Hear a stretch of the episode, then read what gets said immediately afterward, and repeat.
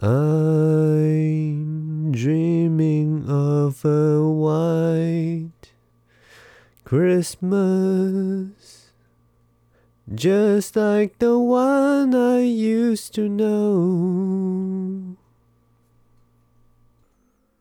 嘿，你现在收听的是张晋唯的频道，现在时间是二零二零年十二月二十四日星期四凌晨。 十二点二十分，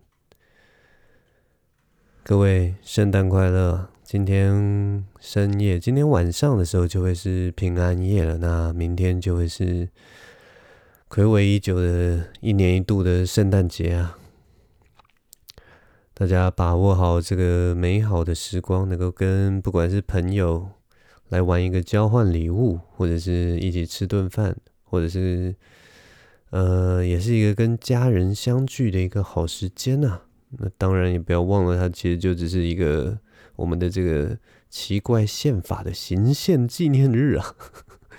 哎，奇怪，我干嘛干嘛把这么一个温馨的一个气氛马上扯到这个 扯到政治的话题？好了，不要再说了。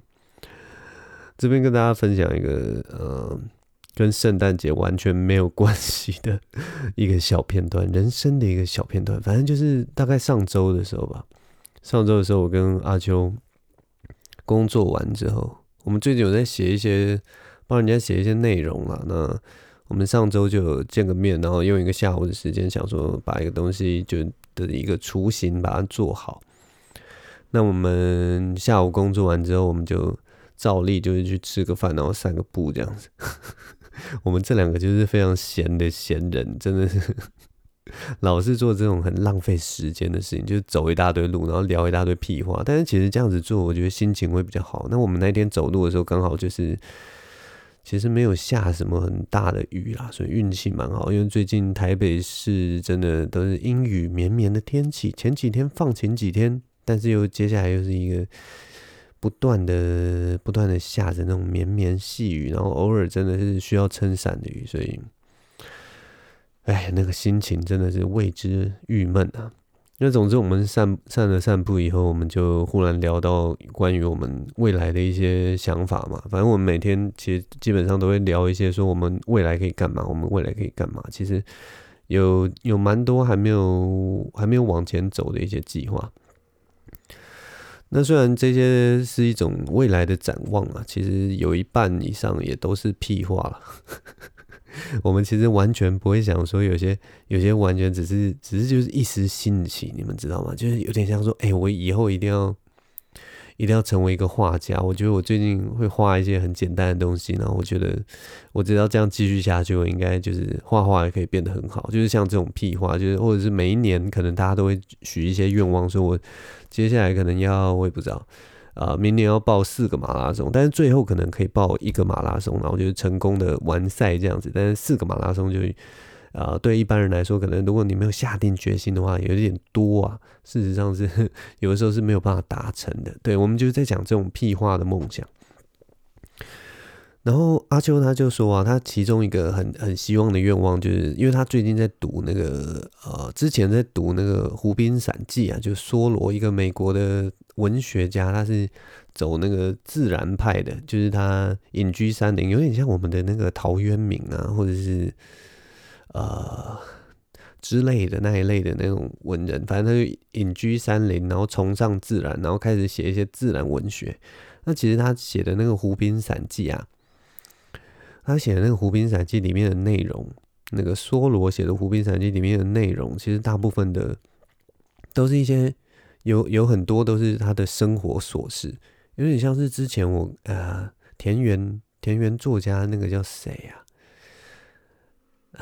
忽然想不起来，国小还是什么时候读的那个田园作家叫什么名字？反正就是他，他其实那那个梭罗他写的内容有有很大一部分都是他的人生的一些很琐碎的事情，例如说他用拿拿了什么树枝，然后做了什么钓竿，或做了什么捕鱼网。今天今天呃耕田或干嘛，或今天去哪里。哪里散步，然后作物生长的怎么样？然后或者是有一些有一点有有一部分看听起来像是那个生存日记一样的东西。那阿秋最近在看他的那个作品的时候，他就说他其实阿秋就跟我说，他其实他有一个一心里有一个小角落，他心里有一个对自己的希望，就是说他希望他自己也能把自己的那种散文啊，他平常日常写下来的文字能够拿出来，就是出书卖钱。他觉得他他他写的东西其实也是有他的可看性，然后有他艺术价值。那身为他一个忠实的听众，我听他 podcast，然后呃听他看他写作，然后深入了解这个人，我觉得说，嗯，这的确是一个还蛮可行的。如果他他写出来的文章是具有他的那个个人魅力，然后有一些社会观察，然后例如说他可能写今天写民生社区，然后明天去写天母。然后，或者是他去，我也不知道剥皮聊，他写写出一些他既搞笑，可是又有一些人文观察的深入观点的话，我就觉得，哎、其实还蛮不错。他只要把他 podcast 的内容整理整理，或者是从小吃店出发，就有点像是那个可比当代书国志之类的，或者是什么呃当代美食作家蔡珠娥什么的。那也许你未来就是这个林义秋、林阿秋的一个天下。那他就跟我说，他想要把他这个人生生活上的随笔能够集结成册啊，这也是他其中一个愿望。那我就很兴奋，我就跟他说：“哎、好像听起来不错。”那阿秋他这个时候就问我说：“哎、其实静文我还是不大确定，所以我这个随笔可不可以，呃、给你看一下，然后你帮我看看能不能出书？因为他就说这个出版啊，还有这个文学的东西，毕竟我还是算是比较专业的嘛。”因为我以前就是读这样的东西，就是他说，我就说啊，那就好，拿来给我看看。那我刚开始的时候非常兴奋，他说，哦，我其实这个一般随笔，我现在是就是都写在我的 那个手机里面，你先看一下。这个听起来好像大大家听起来好像没有没有一个不算是一个很认真的一个写作者，但我觉得就是因为我们已经是现代了嘛，所以我们打字在那个手机上面，其实我觉得是见怪不怪啦。也许他。用用那个 Evernote 或者是什么，我也不知道，就笔记型的 APP 或文字处理 APP，它慢慢慢慢在自己通勤的时间写了很很很缜密，然后写的虽然是意识流，但是就是很有规模的一个随笔也不一定，所以我就没有想太多，所以我就说好，那你就拿一篇来给我看。结果阿秋就这样转一转，就说啊，这只是一个普通的东西，你可帮我看能不能出书？结果他。递过来的时候，我就看到上面写了一句话，它上面写的：“今天跟静伟去吃大安路牛排，好吃。”就这样，他就说这就是我那一天的日记。今天跟静伟去吃大安路牛排，好吃。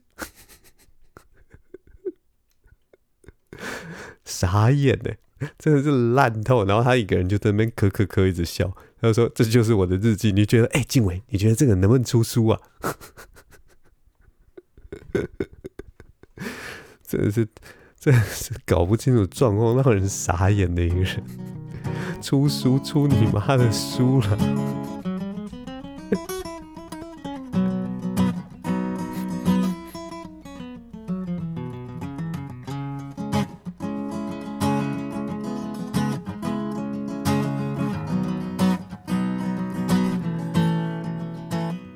反正阿秋就是这样的一个人啊。那我们那天工作完之后散步，是大概从那个我们是在工区东区的一家咖啡店工作，然后我们就从那边然后慢慢散步到小巨蛋，然后后来又又走到松烟这样子。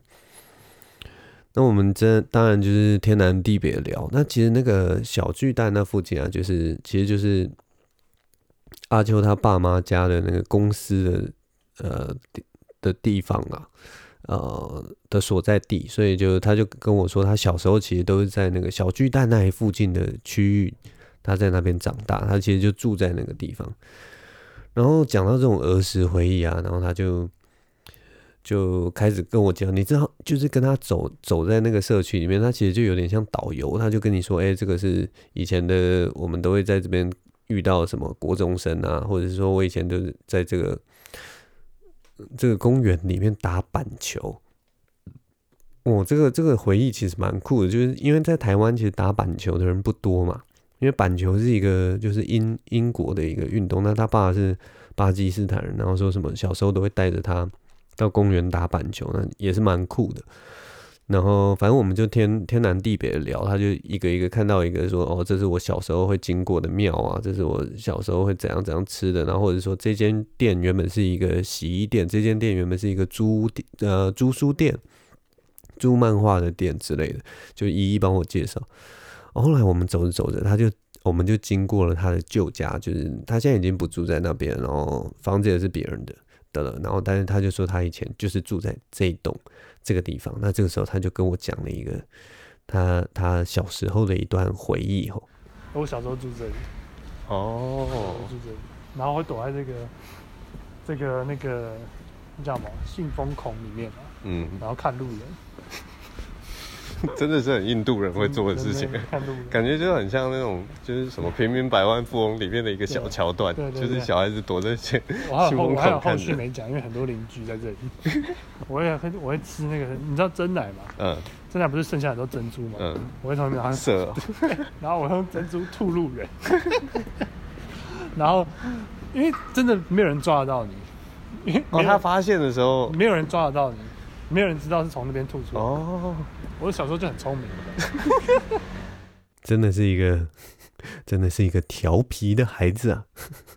但其实我们小时候，我其实对跟珍珠奶茶小时候有一点不一样的回忆啊。那个时候应该是我们国中吧，我们国中的时候刚好那个珍珠奶茶的风潮好像就就是蛮盛行的。然后那个时候你知道，就是国中生其实没有太多的钱，但是大家多多少少都有一些就是。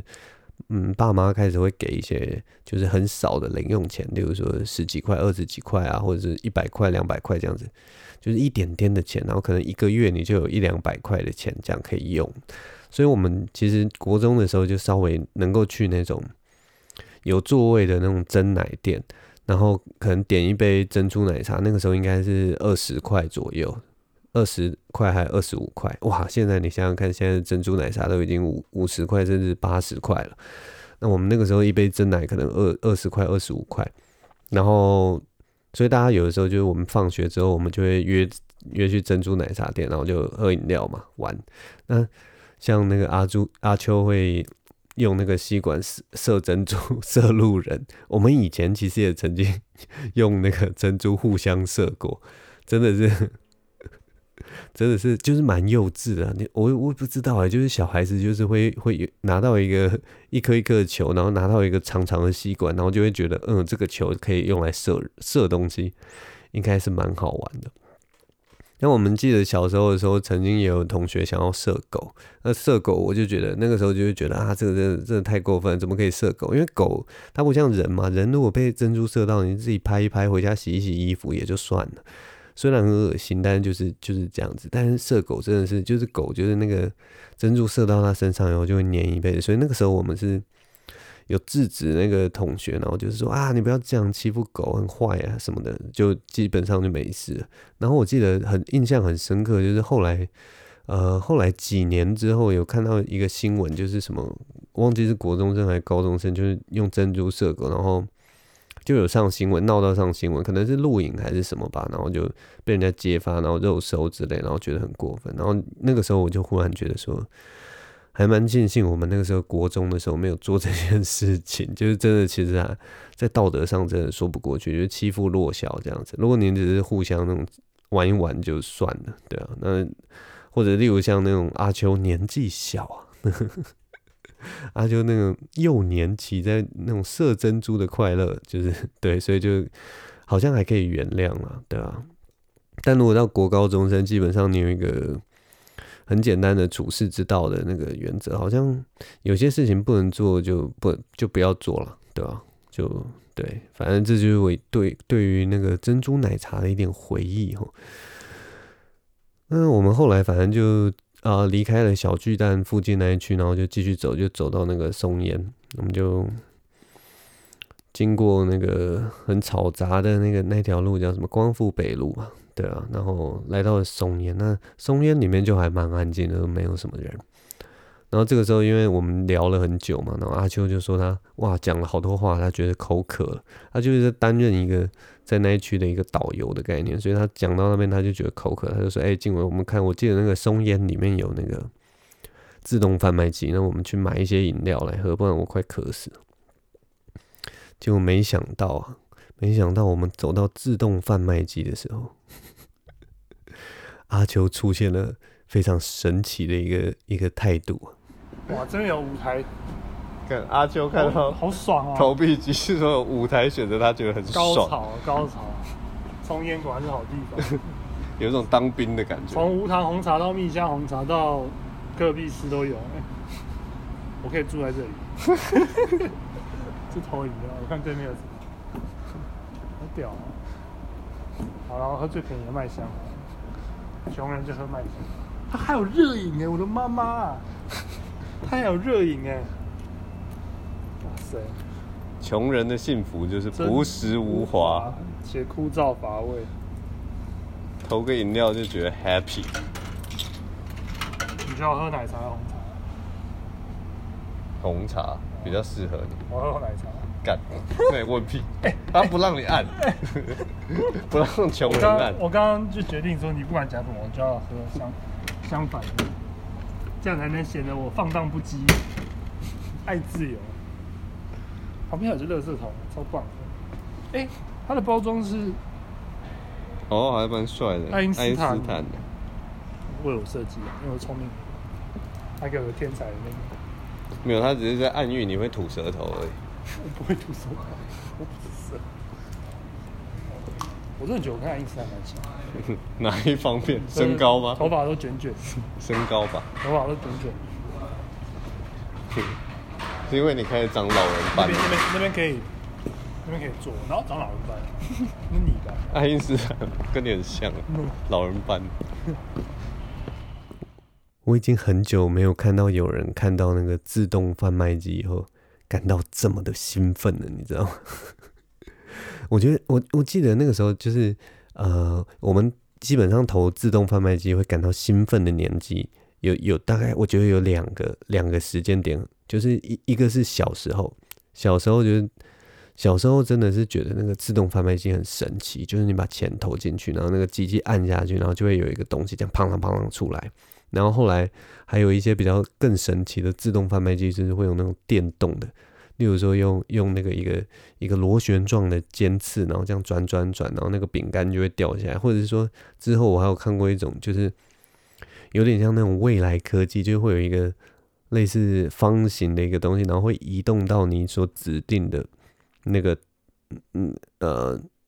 那个，例如说 H 六或者 H H 八之类的那个位置，然后饮料或者是零食会这样跑，只像输送带一样进到你的那个格子，然后它再自动帮你送到那个出餐口那边。那其实对我来讲就是一个非常有趣，然后就是一个很难形容，就有一种未来的感觉啊。虽然都是现代，然后也许是甚至是有一些是很蠢的设计，后来都被淘汰的一些设计，但是对我当时。在那个当时在看到的感觉，就是年纪轻的时候，就会觉得那是一种很有趣、一种机械化、充满工业、呃科技进步象征的一个一个产品。这是第一个阶段。那第二个阶段，你会感到兴奋。呃，就男生而言，最重要的就是当兵的时候。当兵的时候，我们真的是，如果能够去投饮料啊，就是最快乐的时光了。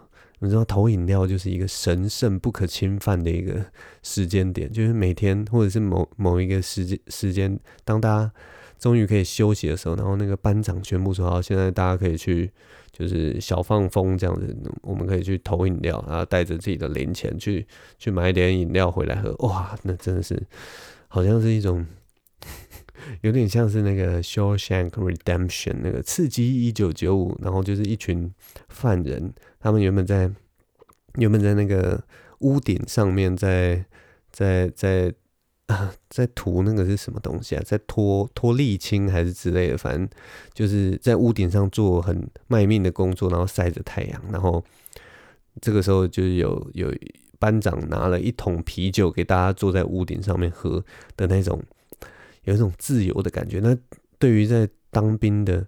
呃，被限制自由的一群人来说，那个就是自由的味道。那个投币机，那个你把钱丢到那个自动贩卖机里面，然后按下按钮，然后它那个机器吐出一个冰凉的饮料，然后你拿到手中，然后你转开瓶盖或者是拉开那个拉环，然后，然后你咕噜咕噜咕噜咕噜，在那个炎热的天气下面喝下肚子，那个就是自由的味道，那个就是在那个封闭、压抑，然后充满霸凌，然后每个人都缩着头不敢出头的那样，只希望能够平安退伍的那个时代里面的自由的味道，非常的珍贵，然后也非常的荒谬，你知道吗？我们尝下的那个甜美、那个冰凉的感觉，就是。就是建立在那个荒谬感之上。总之，这就是一个当兵的一个回忆啊，这就是投币机的快乐。所以，我们其其实有的时候，男生的快乐真的是，呃，就是就是真的很朴实无华。有的时候，很简单的东西就可以带来很大的快乐。唉，但是虽然有些东西啊，就是能很很简单的东西就可以带来快乐。但也有一些东西是很简单的东西，就可以带来无比的痛苦。我这一周就就就遇到了一个造成我无比痛苦的一件事情。那是什么事？我我从背景来跟大家讲一下好了。就是我我其实后来有有在接家教的工作，就是教人家英文啦，然后就是。啊，补充我一点那个生活费，因为我最近因为在转型，想要当写手的这个阶段，虽然有一些 case，但是呃，不到可以，就是因为毕竟刚开始，所以 case 没有多到那么那么多啦，所以其实还是想要就是要还是要维持一点经济的水准，那我就有稍微接了家教这件事情的。然后我们那天就是。呃，上完了家教以后，我就跟我的那个高中同学就约了去吃吃一个去吃中餐。那我们原本一开始的时候不知道要吃什么样的中餐，那我就因为高中同学地头蛇，我就跟他说：“那你就就找一家，我们就一起去吃。”然后他就说：“哎，有一有一个蛋饼很好吃。”那他他他家是在。哦，他家是在那个晴光市场、晴光商圈那附近。然后他就说：“哎，有一家蛋饼很好吃，他上次去吃觉得还不错。那因为我也还没吃过嘛，他就说：那那我们去吃那家好了。那我就说好啊，蛋饼就蛋饼嘛。他就他他还特别跟我讲说，不是那种早餐店的那种蛋饼，就是一个蛋，然后一个饼，然后可能加个什么火腿、玉米或者是香肠，可能之类的，这样就。”就结束，不是那种，不是那种蛋饼，是大的蛋饼，它是有点类似卷饼，里面会有生菜，然后有可能有加 cheese，然后可能再包包一个主菜，然后淋上一些酱汁什么，然后旁边可能再加一一坨，呃，我也不知道薯条之类的，我我我已经忘记那个配餐到底是怎么样。总之呢，就是这样一个蛋饼，就是一个大份的蛋饼。那我们去的时候呢，其实我也没多想，就是想说，好像吃蛋饼。然后进去的时候，那个店啊，非常有趣。那家店叫做，我直接跟你们讲名字啊，那家店叫做山猪蛋饼。山猪蛋饼就反正就在晴光晴光夜市附近。然后我们进去的时候，那家店非常的特别，就是你一进去，你就会发现这家店气氛非常特殊。它的那个装潢全都是紫色的，然后会打光，然后紫色跟深绿色。然后还有配上一些金葱什么，你刚刚进去的时候会觉得它是一个类似夜店，或者是就是那种有一点热带风味的那种夜店的那种风格。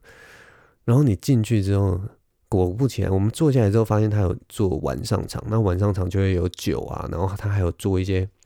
好像比较厉害的一些料理，那我看到我就跟同学说：“哎、其实晚上来这边吃也许也不错，下次可以来试试看。”就是你看嘛，又有酒，然后又有高热量的食物，何乐而不为？怎么可以不来呢？那反正我们那一天是中餐去吃嘛，所以我们就好就来点蛋饼。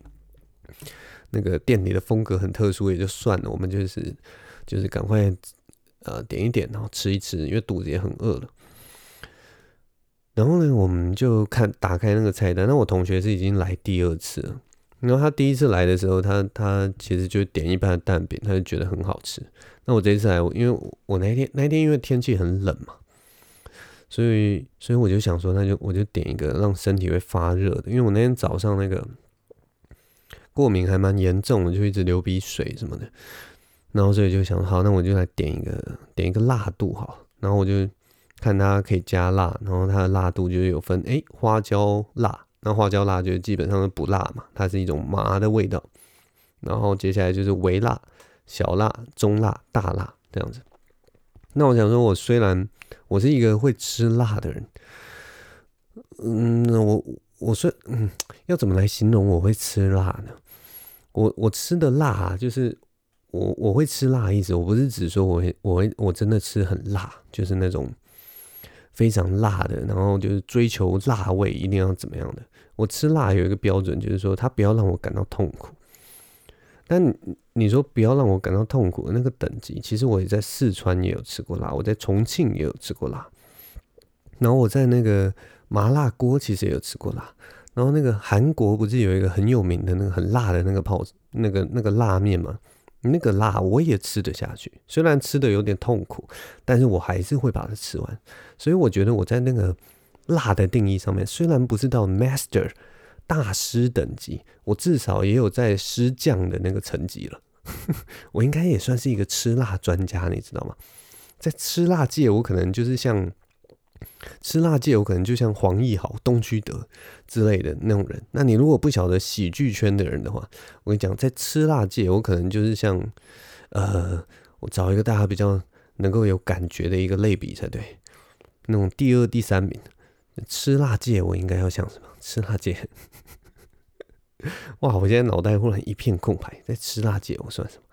如果说这个这个这个这个这个有什么竞赛是可以有排名的，大家比较能清楚啊。算了，没关系，我一时想不到了。反正就是就是，反正我不是我虽然不是吃辣界的大师级人物，但是我至少也是学徒或者是师匠那个那个那个等级的吃吃辣达人这样子。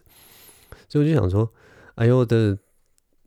这个听说这个这里的辣还蛮辣的，那我那我，但是我也想说，就是我我我也不要就是逞能，我不要第一次来这家店，然后我就点一个什么中辣，就觉得哎、我很会吃辣这样，所以我一吃蛋饼我一定要点中辣。没有，我只是想说，我那天过敏有点严重，然后身体有点冷，所以我想说，好，我吃一点点辣，一点点辣就好，所以我就点了微辣。然后我同学，他看我点微辣，他也想说好，我因为他上次点原味，他就想说他也点个微辣。那我们第三个高中同学，他就呃，他基本上是不大能吃辣的，所以他就点原味。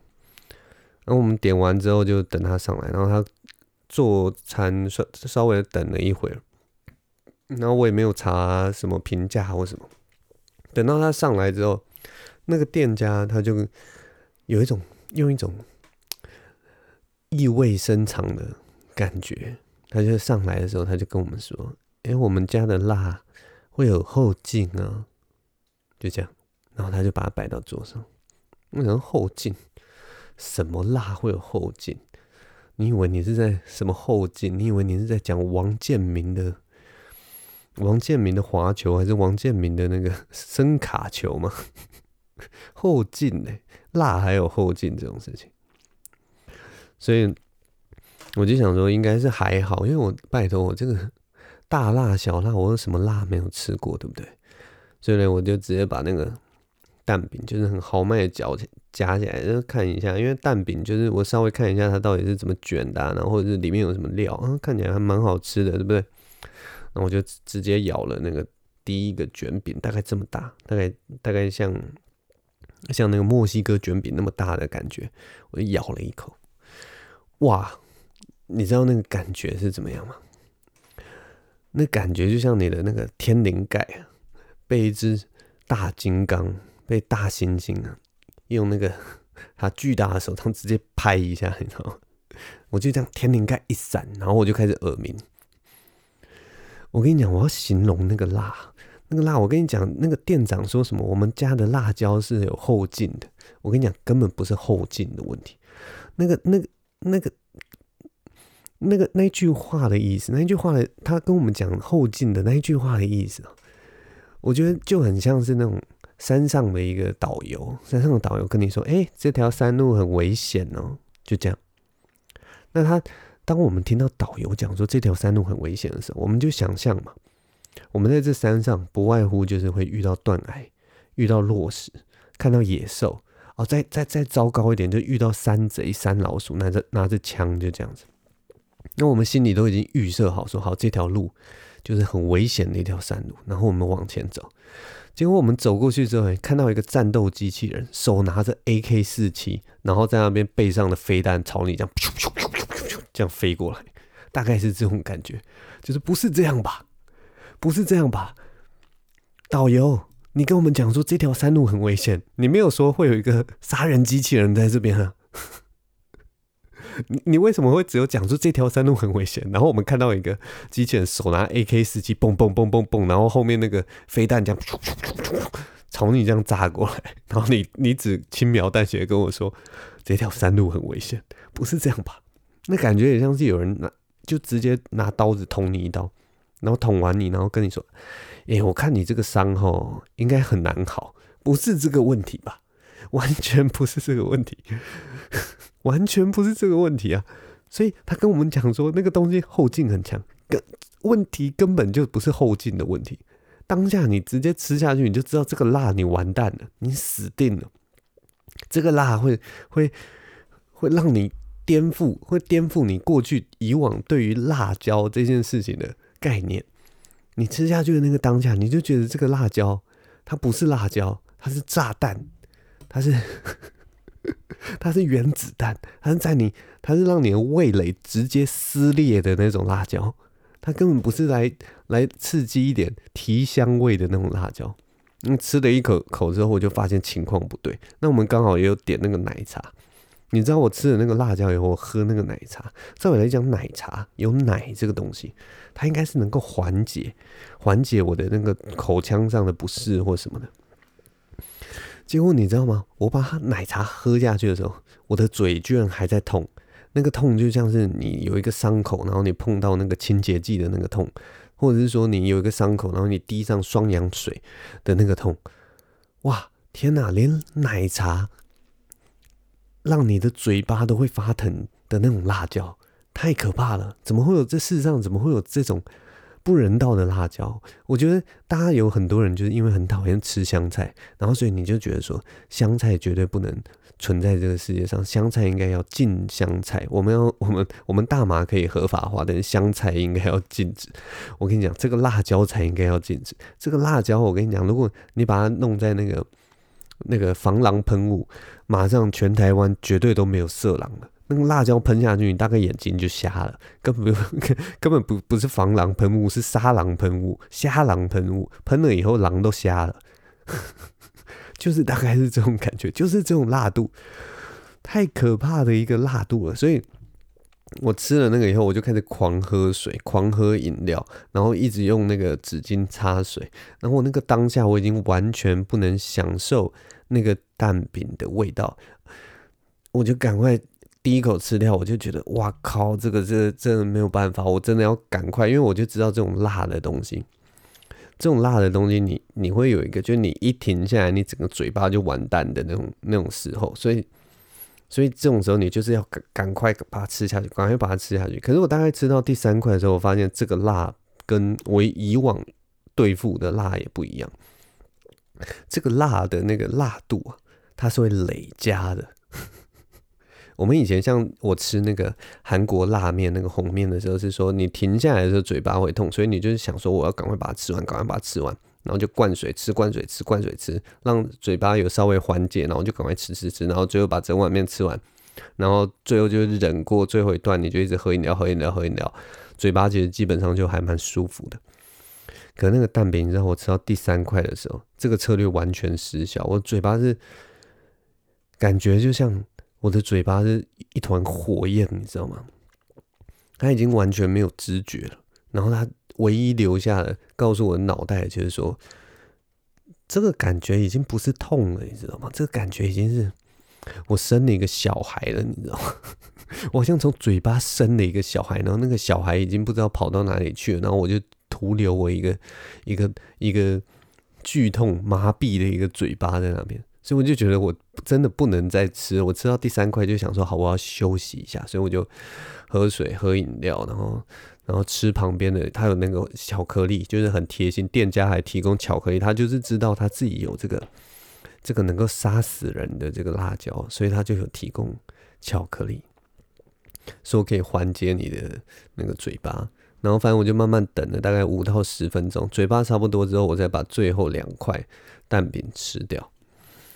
这就是我这次战胜 战胜这个辣椒的这个可怕程度。然后就我们走出店里的时候，因为我我我最后出店里的时候，我的鼻子也通了，全身发热，然后嘴唇还稍微微微肿起，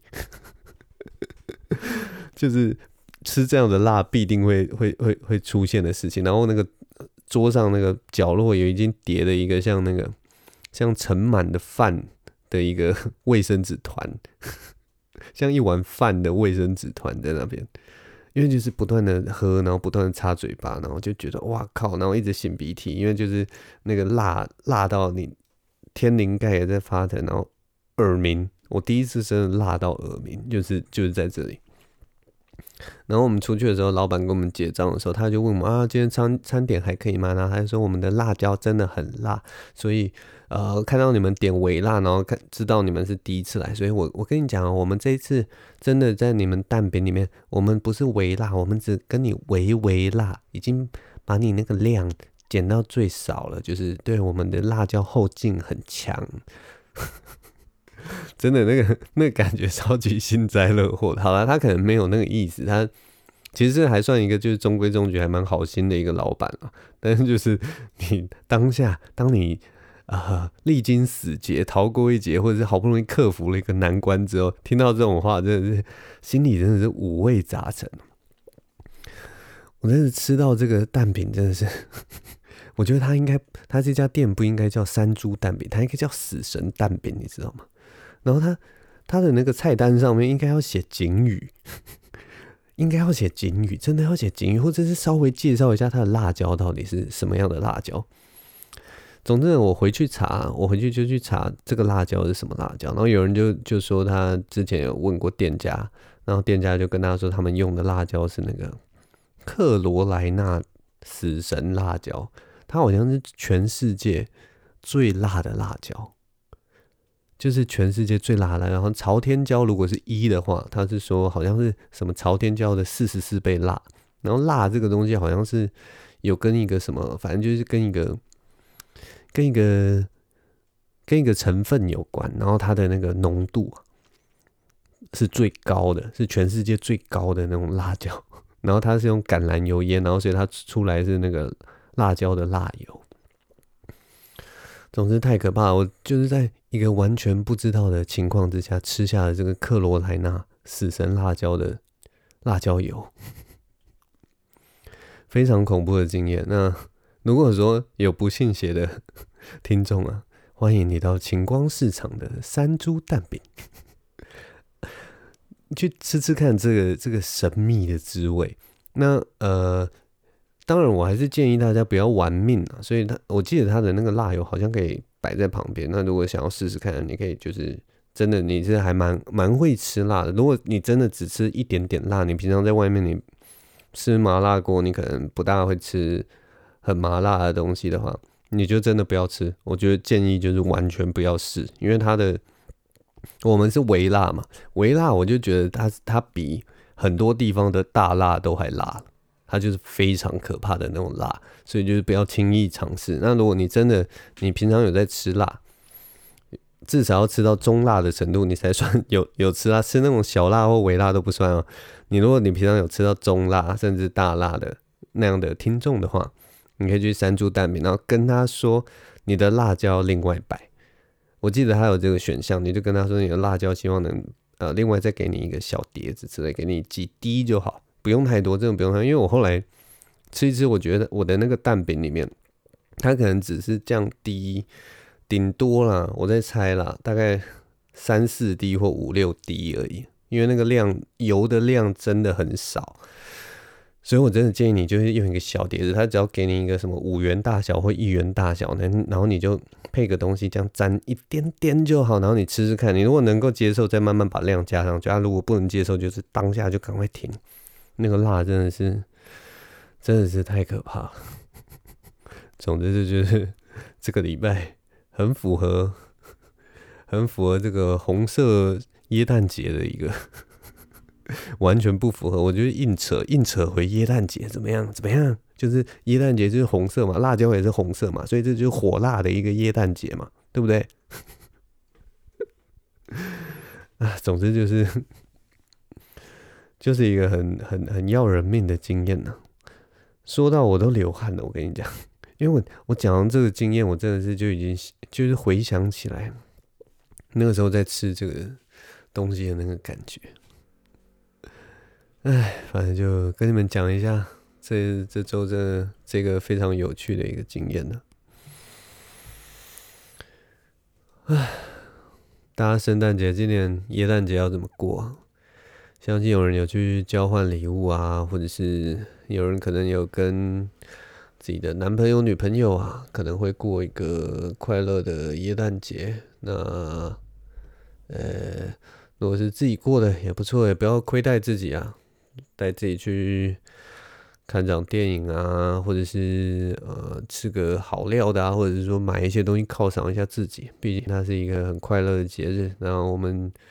过完这个耶诞节，再过五天就是元旦了。那我们也将要告别这个二零二零，呃，二零二一，我们应该疫苗也已经出来了，所以我们慢慢会战胜这个新冠肺炎。不好意思，一直打嗝。呃，会慢慢战胜这个新冠肺炎，然后。感觉一切都会柳暗花明啊！那明年因为这个疫情的关系，所以我们很多生活形态也许也都会得到改变。今年发生了很多鸟事啊，啊，连那个 Cyberpunk 二零七七也是令人非常的失望啊。哦，我刚刚讲的是一款就是大家电玩迷期待了八年的一个热门电玩呢，呃，结果它出来之后，大家都还蛮失望的。原本以为是一个划时代的展现，但是好像大概就是被这个二零二零年一搞啊，很多事情都很多事情都都变掉啊。总之呢，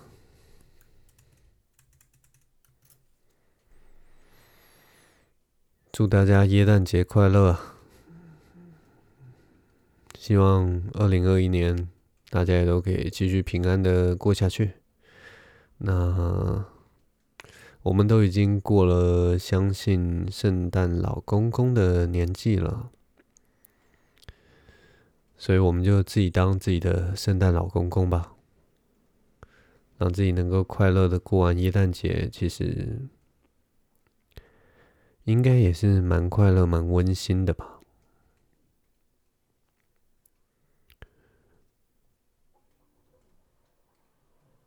好了，那我们今天就录到这边吧。祝大家耶诞节快乐！我是张静伟，我们下周同一时间再见喽，拜拜。